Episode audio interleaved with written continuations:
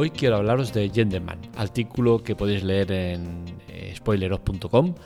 Y es una película que vi el otro día en, HBO Max y tengo que decir que pese a que no me ha gustado lo que pensaba que me iba a gustar, teniendo en cuenta el reparto enorme de, actores que salen, eh, pues es una película que vale la pena ver. ¿Por qué? Porque tiene muchas cosas interesantes en ella. De entrada, lo que os digo, un reparto que es sencillamente espectacular. Estamos hablando de eh, Matthew McConaughey, Interestelar, entre otras, Charlie Human, Hijos de la Anarquía, entre otras, Hugh Grant, Love Factory, entre otras, Colin Farrell, de Batman, que por cierto, está irreconocible que no sabía que era eh, eh, Colin Farrell el que salía en The Batman en un papel que, vamos, es alucinante que, no me diera cuenta que era él, ¿no? Pero bueno, entre otras, Eddie Marshall, Ray Donovan, entre otras, Mitchell Dockery, Downton Avenue, entre otras, y así uno tras otro, porque hay otras muchas caras conocidas, ¿no? como el de Jeremy Strong, de, de la serie de, de, Successions, y otras muchas caras conocidas que vamos a ver en esta eh, película, que si bien no me ha gustado por ciertas cosas que voy a comentar, sí que encuentro que eh, tiene un reparto que es espectacular. Y claro, siempre he tenido la misma máxima, ¿no? de decir, hostia, cuando tú consigues reunir a un elenco de actores tan bueno, mm, por muy malo que sea el producto, eh, algo te va a aportar. Eso no, no, cabe duda. O sea, no reúnes a este gran número de, actores conocidos y algunos de ellos muy conocidos para que luego salga un pastelazo. ¿no? Entonces, eh, como norma general, no suele pasar.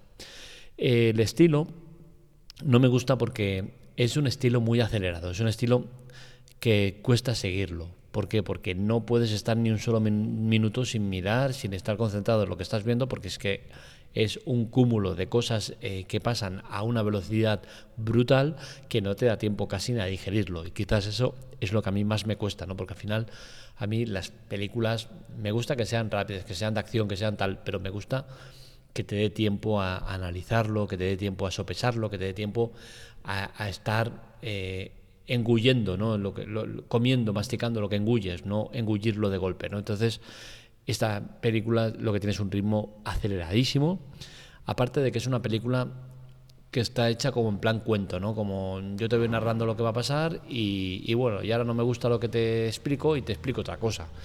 Y a mí este tipo de películas, pues como que nunca me han acabado eh, de gustar, ¿no? Pero, pero bueno, entiendo que, que es una película que tiene muchos puntos mm, positivos y que vale la pena ver. Digamos que Genderman es como si tienes que eh, leerte un libro de 500 páginas y hacer un resumen de, cuatro hojas. Pues evidentemente pues te va a costar, ¿vale? Entonces eh, es lo que tiene, es un ritmo brutal y, a mí esto me, me estresa demasiado. Entonces eh, es una película que ya os digo, eh, vale la pena ver porque a nivel estético, a nivel fotografía, personajes, escenificación, eh, decorados, tal, está bien, ¿no? Está muy bien, es una película que está muy bien, pero bueno. el personaje destacado, pues seguramente Matthew McConaughey es sin duda el personaje por excelencia, ¿no? Es cierto que es el protagonista de la, de la película, con la cual cosa eso siempre tiene un, un plus añadido. Y a mí es uno de esos actores que me aporta siempre que veo una de sus películas. Y ojo, no siempre ha hecho buenas películas. Hay películas que son un auténtico pastelazo. Pero es un actor que siempre me aporta algo. ¿Por qué? Porque es un, tío que se mete en los papeles, que, los interpreta de una manera magistral y, que lo vive y, que vale la pena verlo. ¿no? Entonces, por muy mala que sea la película, eh, es un actor que vale mucho la pena.